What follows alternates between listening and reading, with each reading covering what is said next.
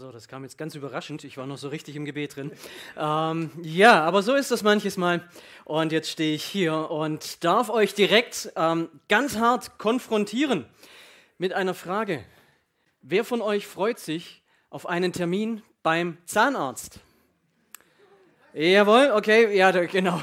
Der eine meldet sich, daneben sitzt die Frau und fragt, was? okay, äh, ich frage nicht, wer geht zum Zahnarzt hin und hat keine Angst sondern wer von euch sagt, yes, Zahnarzt, der Termin steht in meinem Kalender seit sechs Monaten und ich darf endlich wieder hin, ja? Und du backst dir schon einen kleinen Kuchen und bringst den mit für deinen Zahnarzt, weil du sagst, hey, lieber Zahnarzt, ich feiere das so sehr, endlich wieder bei dir auf diesem Stuhl, zehn Minuten, du guckst mir in den Mund, ich habe extra die Zähne für dich geputzt. So, ja, diese Freude. Okay, verhaltenes Schweigen.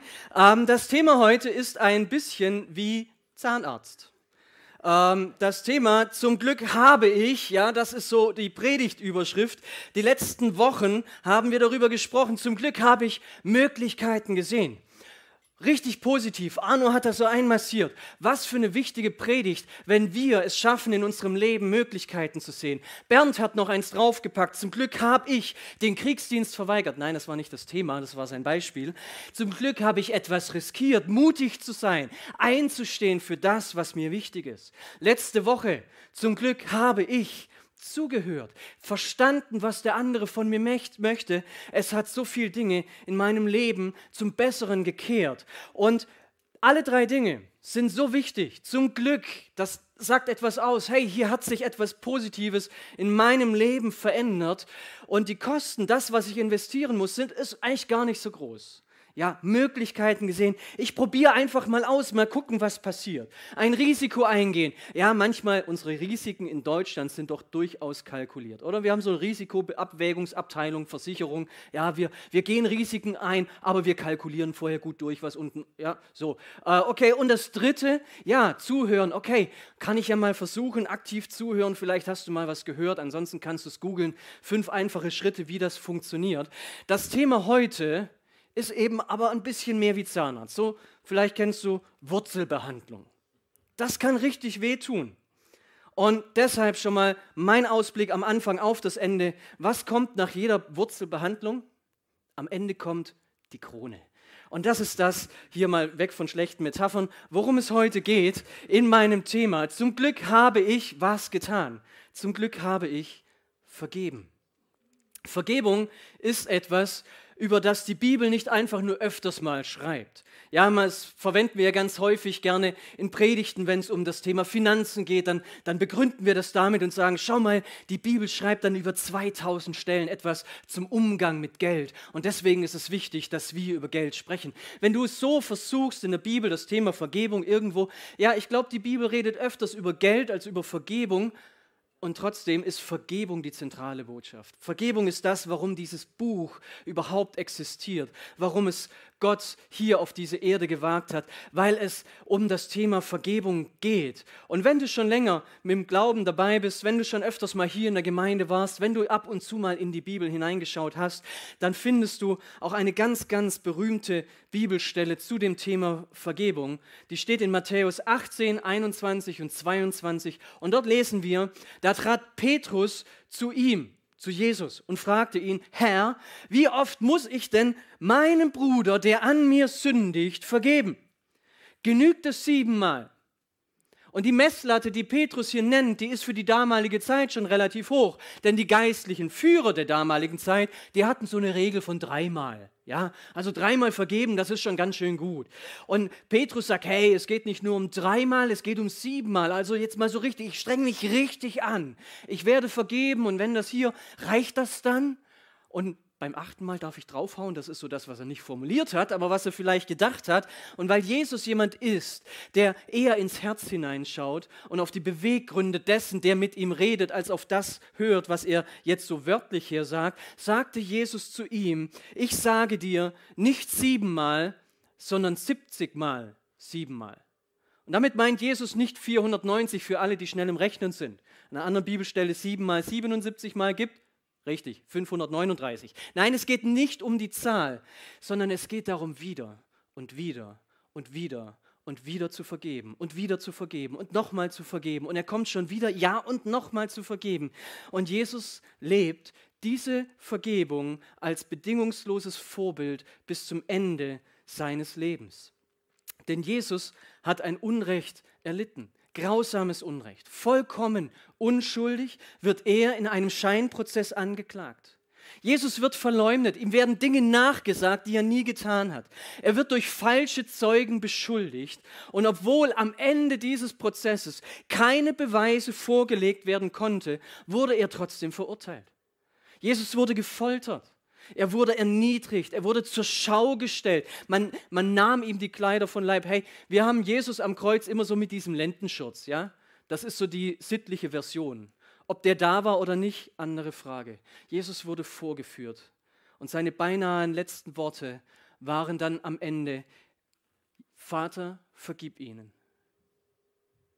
denn sie wissen nicht, was sie tun. Und ich möchte mit diesen beiden Situationen einsteigen, wo Jesus über Vergebung spricht, wo er Vergebung lebt, dass sie uns begleiten und uns ein Stückchen weit Orientierung geben für diese Predigt.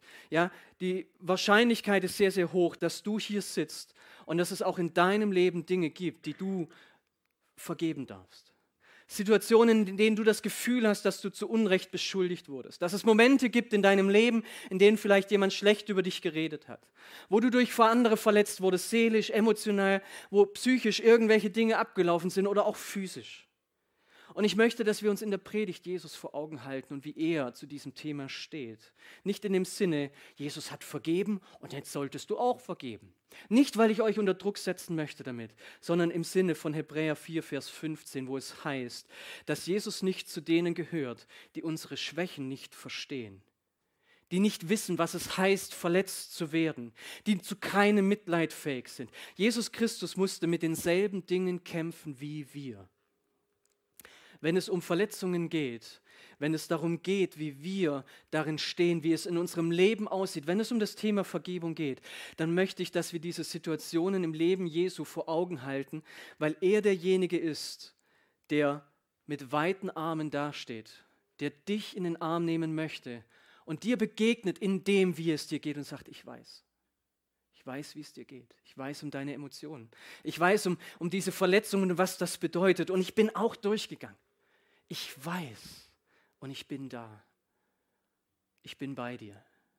Und das ist so der, der Punkt für diese Predigt. Und warum wir am Ende sagen können, zum Glück habe ich vergeben, möchte ich nachher noch drauf kommen. Aber zunächst einmal geht es mir um den ganz wichtigen Punkt, nämlich um diesen Punkt, warum oder wie kommt es eigentlich dazu, dass wir vergeben müssen. In unserem Leben gibt es Situationen, die Vergebung irgendwie notwendig machen. Aber wo kommen die eigentlich her? Was bedeutet das? Und ich meine, wenn wir in das Leben von Jesus schauen, dann ist es relativ klar. Bei ihm kamen die Situationen, wo er vergeben musste. Wie, wie eine Welle brach das über ihn herein. Da waren Menschen, die wollten ihm schlicht und ergreifend Böses tun. Die wollten ihm ans Leder gehen und die hatten nur die eine Absicht, nämlich zu verletzen. Da gab es keine andere Absicht dahinter. Und manches Mal passiert das auch bei uns. Manches Mal gibt es auch in unserem Leben Menschen, die, die uns absichtlich verletzen, die dastehen. Und das ein, der einzige Grund, warum ich das tue, ist, um dir Schmerzen zuzufügen. Das gibt es. Aber viel häufiger ist etwas, und darüber möchte ich dann auch sprechen, nämlich, dass wir verletzt sind auf einer Ebene von Gefühlen. Es gibt eine Verletzung, die bei uns tagtäglich abläuft auf einer emotionalen Ebene. Es gibt diese Ebene, wo Menschen das mit Absicht tun, aber es gibt eben auch, und das kommt viel häufiger vor, diese Situationen, wo wir Erwartungen haben, diese Erwartungen werden enttäuscht und am Ende bin ich verletzt. Ich bin verletzt von vielleicht meinem Partner, weil er mir nicht so zuhört, wie ich mir das in dem Moment wünsche. So ein Dauerbrenner bei uns zu Hause. Ja, ich bin verletzt von meiner Partnerin, also ich höre nicht zu, nur um das klarzustellen. Ähm, ich bin verletzt von meiner Partnerin, weil sie sich nicht so um mich kümmert, wie ich mir vorstelle, dass sie das sollte. Ja, sie kommt auch noch mit einem Anspruch auf mich zu und sie will noch irgendwas. Nein, ich bin doch hier, jetzt streichel mir fünfmal über den Kopf und sagt, dass ich ein ganz armer Tropf bin, dass ich das, was ich erwarte. Aber das tut sie nicht. Sie macht was anderes. Sie hält mir einen Spiegel vor. Sie will, dass ich besser werde. Aber ich sage, nein, ich will nicht besser werden. Ich will bleiben, wie ich bin. Und du darfst, sagt die Werbung. Und ich bin verletzt. Ich bin verletzt von Freunden, weil sie nicht für mich da sind, wie ich es gebraucht hätte. Oh, jetzt in dieser Situation.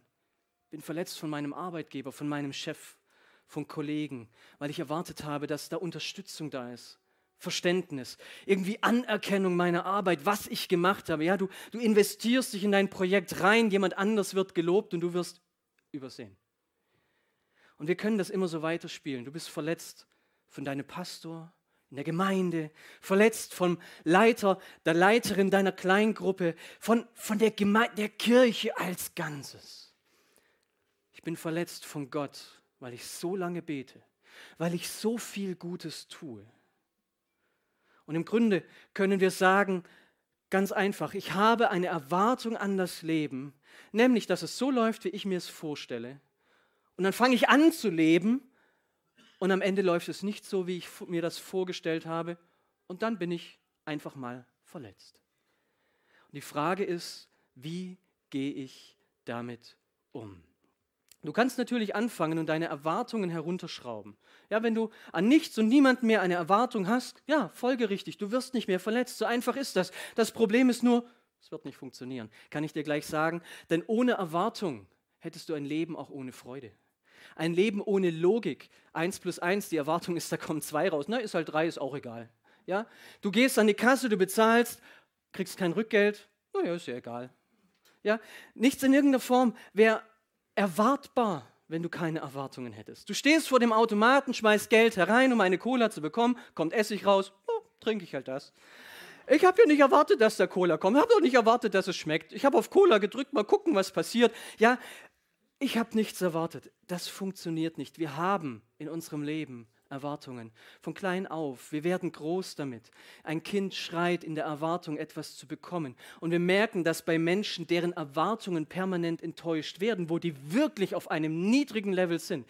Das sind Menschen, die sind kaum zu einem guten Leben fähig.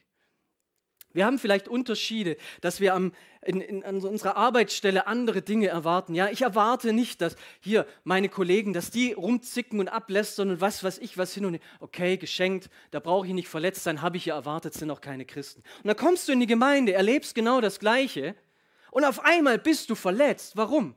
Deine Erwartung war eine andere.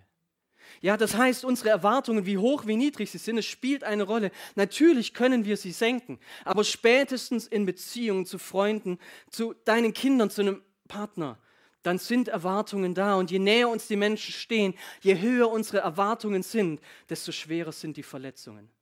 Und ganz interessant dazu, Psalm 55.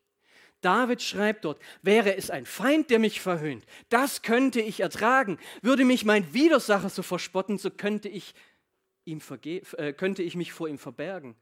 Ja, meine Erwartungen sind nicht so hoch, ich gehe halt weg, ich gehe aus der Situation, aber du bist es, mein Begleiter, mein Freund, mein Vertrauter. Wir freuten uns aneinander, als wir zusammen zum Hause Gottes gingen. So leid es mir tut, kommt dir das bekannt vor? Verletzung, eine Thematik, die die Menschheit schon immer beschäftigt egal in welcher gesellschaftlichen Schicht du stehst. Ja, ein König, der verletzt ist, aber der hat doch alles, was er braucht. Wir haben so manchmal die Idee, Verletzungen passieren nur unten. Ja, die Menschen, die da oben stehen, die was weiß ich was und mein Chef, der kann ja nicht verletzt werden. Doch alle, alle Menschen haben mit diesem Thema zu tun. Und es macht auch vor unserer Kirchentüre keinen Halt. So schlimm und so leid mir das tut, so schlimm es ist und so leid mir das tut, du wirst auch hier in dieser Kirche verletzt werden. Wir sehen also, Vergebung ist etwas, wir kommen nicht drumherum. Deswegen ist die Frage, wie gehen wir damit um? Und es gibt zwei menschliche Reaktionen, die ganz typisch sind, wenn es um Verletzung geht. Die erste ist, wir schalten auf Angriff. Da ist jemand, der mich verletzt und ich schlag zurück. Jetzt kommt die Retourkutsche. Ja, Rache ist süß. Manchmal mit Worten, die wir vielleicht lieber nicht hätten sagen sollen. Manchmal lasse ich meine Emotionen einfach raus. Manchmal verhalte ich mich ähm, einfach auf eine bestimmte Art und Weise. Ich tue Dinge, ja. Ich werde verletzt. Ich renne auf mein Zimmer und knalle meine Türe zu. Hast du Teenager zu Hause? Ja? Okay, bist du ein Teenager? Hm? Ja, ich bin erwachsen. Ich knall keine Türen mehr. Habe ich hinter mir gelassen. Ich bin ja nicht mehr im Kindergarten. Ich gehe einfach wortlos. Aber ich achte sehr genau darauf, dem anderen zu zeigen, wer hier Opfer und wer hier Täter ist. Oder im Gespräch verändert sich meine Tonlage, meine Lautstärke. Das Dumme nur, diese Rachereaktion, dieses Was, du wagst es, mich zu verletzen. Ich zeig dir, was du davon hast. Also nicht du, aber okay. Es führt mich nicht zu meinem Ziel. Um es mal in ein Bild zu packen, und wenn du was zum Schreiben hast, schreib dir das auf. Rache, zurückschlagen, heißt Rattengift zu trinken und zu erwarten, dass die Ratte stirbt. Rache zu üben heißt, Rattengift zu trinken und zu erwarten, dass die Ratte stirbt. Ich glaube, ich habe das schon mal erzählt vor einiger Zeit, dass ich mal eine Situation hatte in, in meiner Zivi-WG mit diesen neuen, wunderschönen, Testosteron geschwängerten jungen Männern voller was weiß ich was. Ähm, und wieder diese eine Person war, mit der es überhaupt nicht ging. Und das war so ein Kreislauf auf der macht und du machst und passiv-aggressiv und die ganze Bandbreite durch, bis ich irgendwann mal gesagt habe, stopp, ich will hier raus. Und im Bibellesen bin ich über diese eine Stelle gestolpert, eben Römer Kapitel 12, wo Paulus schreibt, liebe Freunde, verschafft euch nicht selbst Recht sondern überlasst Gott das Urteil. Das war für mich die Lösung in dieser Situation, aus diesem Kreislauf von Zurückschlagen, von, von Rattengift und Ratten auszubrechen. Zu sagen, hey, nicht ich verschaffe mir mein Recht. Das ist die eine Sache, wie wir menschlich reagieren. Wir, wir, wir schlagen zurück. Die andere Sache ist die, wir bauen Mauern. Vielleicht kennst du das. Da gibt es diese Bibelstelle aus den Sprüchen, dort heißt es, ein gekränkter Bruder ist abweisender als eine feste Stadt. Und Streitigkeiten sind hart wie ein Riegel einer Burg. Das ist übrigens meine Lieblingsstrategie. Wenn, wenn ich verletzt werde, ich baue eine Mauer auf. Ich lasse dich einfach nicht mehr an mich heran. Dann kannst du mich auch nicht mehr verletzen, weil du stehst ja davor. Ich baue meine Mauern auf, weil mir der Angriff viel zu anstrengend ist. Ja, dann muss ich wieder auseinandersetzen. Oh, pff, ja, vielleicht bist du so eher der Typ, ich bin eher der Typ mit Mauern. Bauen, das kriege ich hin. Und ich ziehe mich zurück, ich vertraue nicht mehr, ich liebe nicht mehr. Das Problem nur, meine vermeintliche Schutzmauer wird am Ende vielleicht schön aussehen, keine Verletzung mehr, aber im Grunde ist es eine Gefängnismauer. Denn je länger ich diesen Prozess gehe, desto weniger werde ich für andere zugänglich.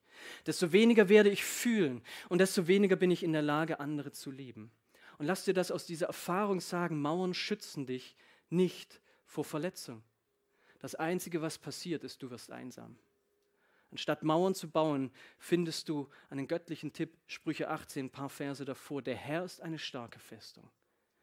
Und wer das Rechte tut, findet bei ihm sichere Zuflucht. Bau dir nicht selber eine Schutzmauer, sondern geh zu dem, hinter dessen Mauern du dich stellen kannst, weil es keine Gefängnismauern sind, die du dir selber baust, sondern Mauern, die dir Freiheit versprechen. Beide Strategien, ob du angreifst oder ob du Mauern baust, sie heilen deine Verletzung nicht. Was passiert, ist Folgendes. Und dazu möchte ich euch mal ganz praktisch was zeigen. Ähm, Silas, du darfst gerne mal hier vorne auf die Bühne kommen. Silas hey, das ist so jemand, mit dem bin ich unterwegs und alles locker und alles Roger und so weiter. Aber Silas ist derjenige, der halt irgendwie nicht so ist, wie ich erwarte, dass er sein sollte oder so auf mich reagiert. Und er tut Dinge und er verletzt mich. Und jetzt passiert Folgendes. Silas und ich, wir treffen uns, wir machen irgendwas und irgendwas sagt er und er verletzt mich. Und dann packe ich diese Verletzungen in meinen Koffer. Und dann sind die da erstmal drin. Ja, Verletzungen. Okay, habe ich jetzt. Silas ist da, na dann mal gucken. Und dann treffen wir uns wieder und er verletzt mich wieder. Und dann kommt zu diesen Verletzungen noch was dazu. Okay, gut, kann ich noch halbwegs mit umgehen. Aber irgendwie wird es immer schwerer und wir begegnen uns wieder und wir haben in unserem Miteinander mehr und mehr Verletzungen. Und ich trage sie hier in mein Köfferchen, ich lege sie hinein, ich mache den Koffer zu und jedes Mal, wenn ich Silas begegne, ich habe meinen Koffer dabei. Und dann geht Silas los und er ist unterwegs. Und wo er auch ist, ich bin auch da und mit mir mein Koffer. Ich trage meine Verletzungen mit. was er auch immer getan hat, wo auch immer er steht. Ich bin da und meine Verletzung mit dir. Und ich sage euch was, jemandem das nachzutragen, wird mit der Zeit extrem anstrengend. Vielen Dank, Silas. Ich habe ihn gewählt, weil wir, ähm, zumindest nicht, dass ich wüsste, uns nichts hinterhertragen. Aber weißt du was? Wenn du nachtragend bist oder eine Person nachtragend ist, das hat immer mit Verletzung zu tun. Du trägst Dinge mit dir rum, die dich belasten. Und es wird mit der Zeit nicht nur immer schwerer, sondern die einfache Frage ist, wer hat denn da das Problem? Silas, der konnte ganz entspannt hin und her laufen. Ich habe das Problem. Und das trage ich ganz, ganz fleißig mit mir rum, überall, wo ich hingehe. Und weißt du, was passiert, wenn du einen Haufen Dinge mit dir rumschleppst? Das geht ins Kreuz. Da kriegst du Rückenschmerzen von. Wir wissen aus der Medizin, dass ähm, da, wo Menschen emotional agieren, dass das Auswirkungen hat ähm, auf unseren Körper. Medizin nennt das Psychosomatik. Psyche, griechisch, steht für die Seele und Soma ist griechisch für den Leib. Es Leib und Seele, beides, es hängt zusammen. Und was wir in uns, mit uns herumschleppen, Unvergebenheit, Verletzungen, die wir konservieren, in dem Köfferchen immer wieder dabei haben. Damals hast du, wer hat das Problem? Wer muss sich damit auseinandersetzen? Und das Thema ist deshalb so wichtig, weil es am Ende tatsächlich auch körperliche Auswirkungen auf uns haben kann. Warst du schon mal beim Arzt und er hat dir gesagt, naja, wir haben keine körperlichen Gründe, wahrscheinlich liegt es am Stress? Das haben wir alle vielleicht schon mal gehört, zumindest wenn wir älter werden. Das kann damit zusammenhängen. Nicht immer und überhaupt. Wir wollen da jetzt keine, keine Pauschalurteile finden. Aber es ist eine Sache, wenn wir anderen die Dinge permanent hinterhertragen, dann habe ich das Problem. Und egal, ob du angreifst oder Mauern baust, dahinter steckt immer die Strategie des Teufels, der dafür sorgen will, dass aus diesem Kreislauf von Angriff und Gegenangriff, dass du darin stecken bleibst und im gegenseitigen Verletzen irgendwann geistlich stirbst. Dass du so viele Mauern um dein Herz baust, dass du am Ende geistlich verhungerst. Und deshalb, zum Glück, habe ich. Zum Glück habe ich eines getan. Zum Glück habe ich gelernt, diese Verletzungen nicht mit mir rumzuschleppen, sondern zu vergeben.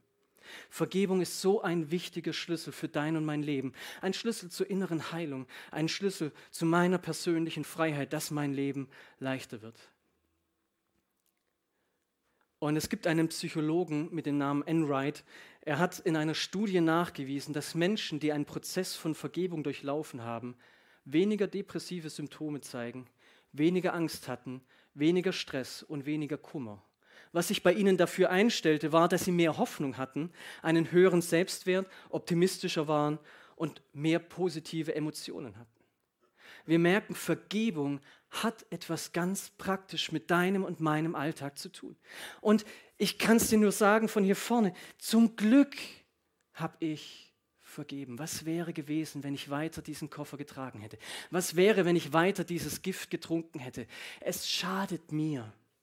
Und ich möchte mit euch ganz praktisch einmal anschauen, wie kann das eigentlich gehen, so diese Schritte von Vergebung. Und der Punkt ist der, dass wir als ersten Schritt, wenn wir vergeben lernen wollen, dass es unendlich wichtig ist, dass wir bereit sind, unsere Verletzungen überhaupt anzuschauen. Was ist eigentlich passiert? Und dann lassen wir zuallererst mal diese Emotionen zu. Und wisst ihr was? Ich empfinde das ganz häufig auch bei uns als Christen, dass das eines der größten Probleme ist. Weil wenn du deine Verletzungen anschaust, dann steht in dir was auf, nämlich Wut. Vielleicht Ärger oder ganz schlimm Hass. Und dann weißt du als guter Christ, nein, das darfst du nicht. Und du drückst die ganzen Emotionen wieder runter und sagst, nein, ihr dürft da nicht rein. Und du machst den Deckel auf deinen Koffer drauf und die Emotionen und all das, du schiebst es wieder weg, weil du denkst, ich darf es nicht. Aber der erste Schritt zur Vergebung heißt, die Verletzung zuzulassen. Zuzulassen, dass das an dir passiert. Und ich möchte den Bogen schlagen an den Anfang zurück, an Jesus, zu Jesus, der ans Kreuz ging.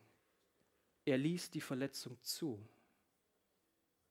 Im Garten Gethsemane war er da und er hatte knallharte Emotionen. Was da passiert ist, die Verletzungen, die auf ihn zukamen, von denen er wusste, dass sie kommen werden, sie waren für ihn so hart, dass Blut von seiner Stirn tropfte wie Schweiß. Und wir wissen auch das aus der Medizin, dass es möglich ist, dass wenn der Stresslevel so hoch ist, dass Äderchen im Kopf platzen, was auch immer da alles genau abläuft und dass das tatsächlich eine realistische Reaktion auf Stress sein kann. Jesus durchlebte so starke Emotionen, aber er ließ sie zu.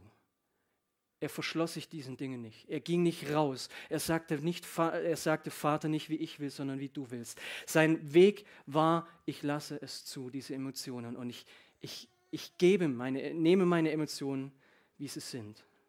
Und manchmal, manchmal kommt hier schon Heilung hinein, dass du einfach Dinge benennen darfst, wie sie sind.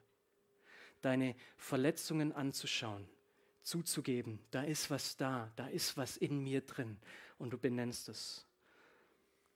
Und wenn, wenn hier noch nicht dein Stopp ist, dann gibt es einen zweiten Schritt. Kennst du den Spruch, Zeit heilt alle Wunden? Ich möchte sagen, nein, das tut sie nicht. Die Zeit lässt hässliche Narben zurück. Da verwächst vielleicht was, aber diese Narben brechen wieder auf. Neudeutsch sagt man so schön, boah, das triggert mich. Das ist genau das, was passiert. Da bricht etwas wieder auf, was schon da ist. Vielleicht eine alte Narbe. Und wir wissen alle, wie Narben aussehen, wenn sie wieder aufbrechen und dann wieder heilen müssen und wenn das permanent passiert. Eine Narbe ist eine, eine Gewebeverwachsung und das Gewebe ist hinterher weder so elastisch noch so schön wie vorher. Ja? Ähm, wenn du das durchlebst, dann, dann alles, du brauchst Heilung. Nicht Zeit heilt die Wunden. Zeit bringt Vernarbung und ein vernarbtes Gewebe ist kein gutes Gewebe. Aber das wäre nochmal ein Thema für sich. Vergebung passiert nicht einfach. Vergebung passiert dort, wo ich mich entscheide, ich will das tun. Es geht nicht darum, einfach Gras über die Sache wachsen zu lassen. Irgendwann mal gräbt es wieder jemand aus. Auch das kennen wir.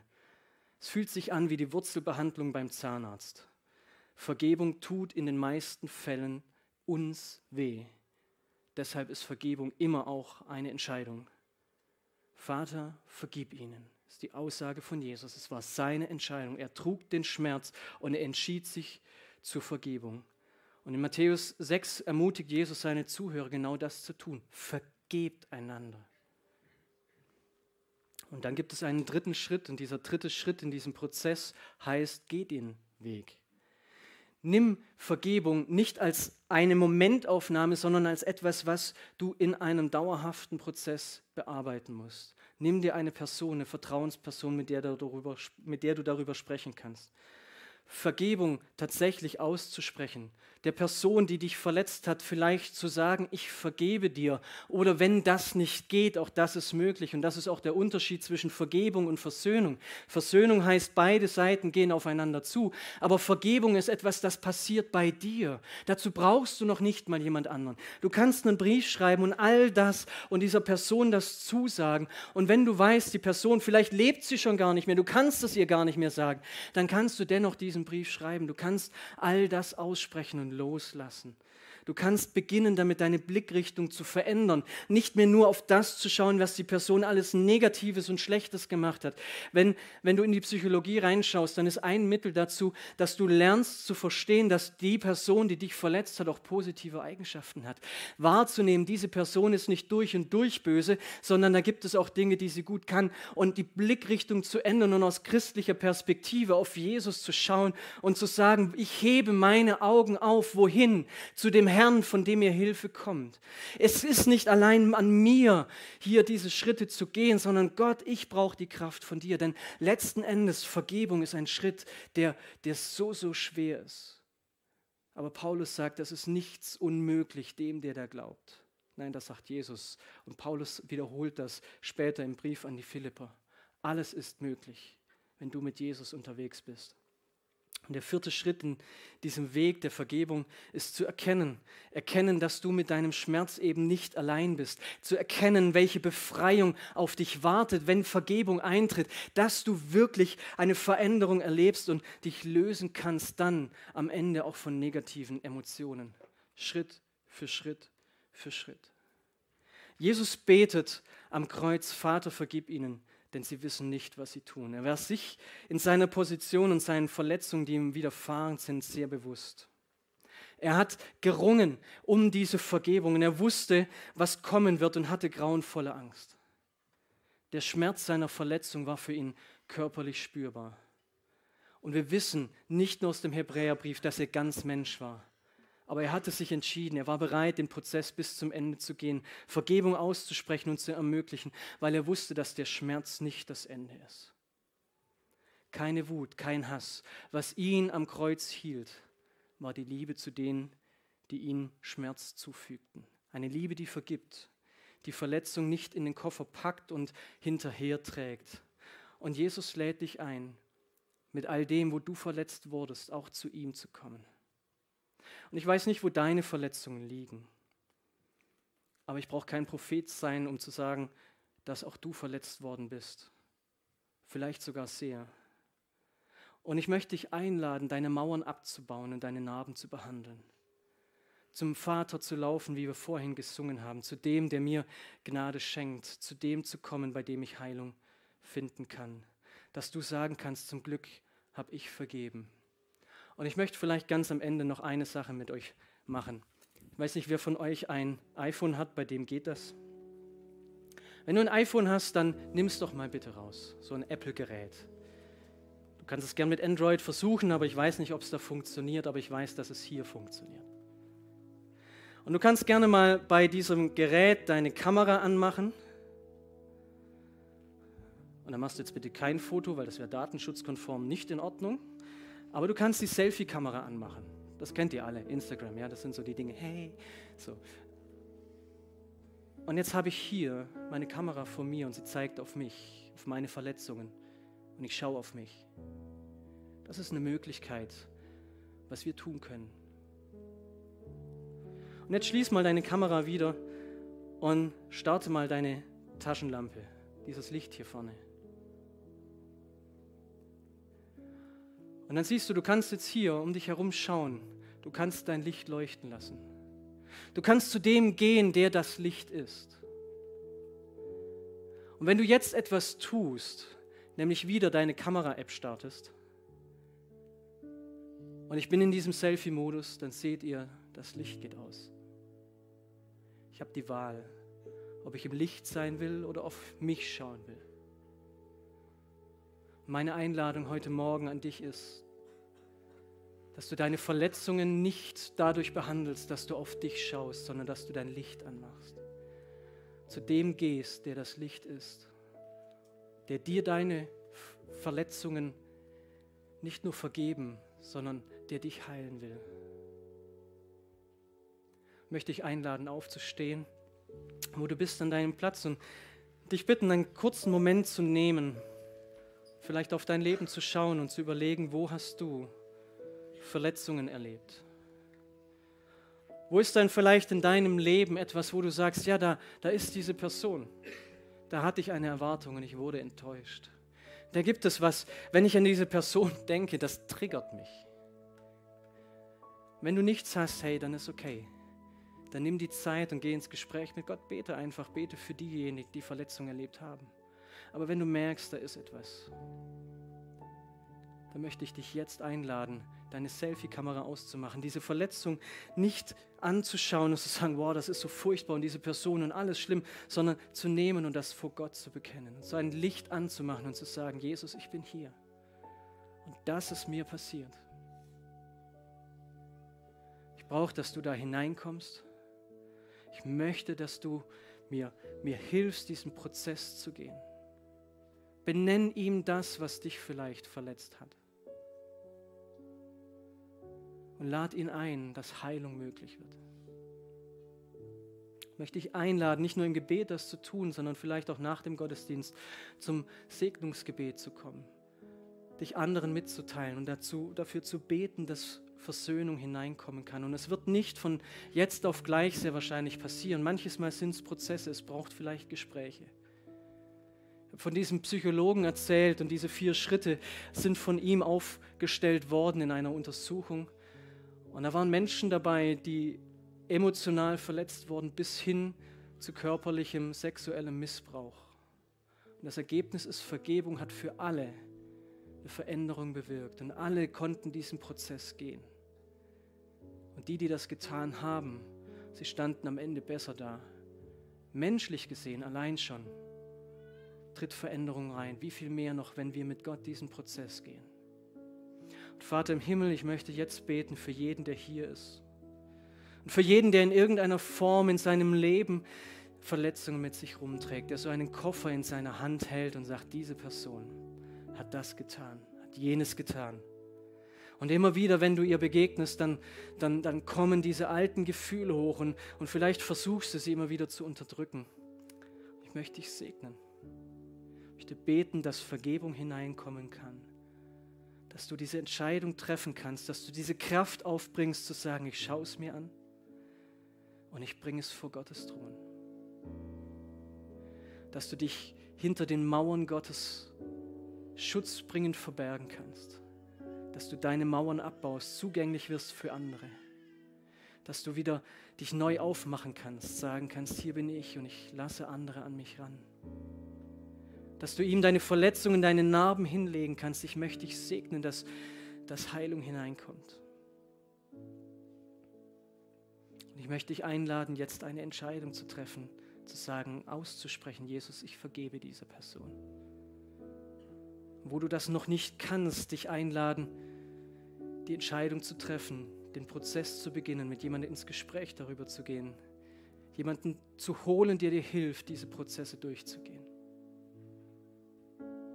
Ich möchte ich segnen, wo du bist, dass du deine Verletzungen vergeben kannst und am Ende sagen kannst, zum Glück habe ich an diesem Sonntag, 28. Januar 2024, diese Entscheidung getroffen.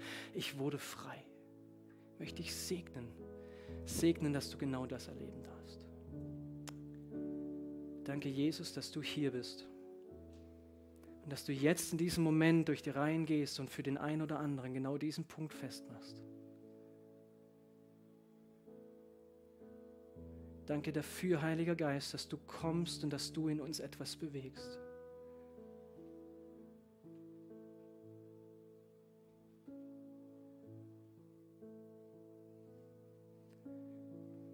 Lasst uns miteinander noch ein Lied zum Abschluss singen. Und nochmal möchte ich diese Einladung aussprechen. Wenn da etwas ist bei dir, trage es nicht mit dir rum. Komm gerne auch nach dem Gottesdienst, auch gerne zu mir. Wir schauen, wie, wie wir dir weiterhelfen können, wo du vielleicht auch Gesprächspartner finden kannst. Dass du zu dem Punkt kommst zu sagen, zum Glück habe ich vergeben.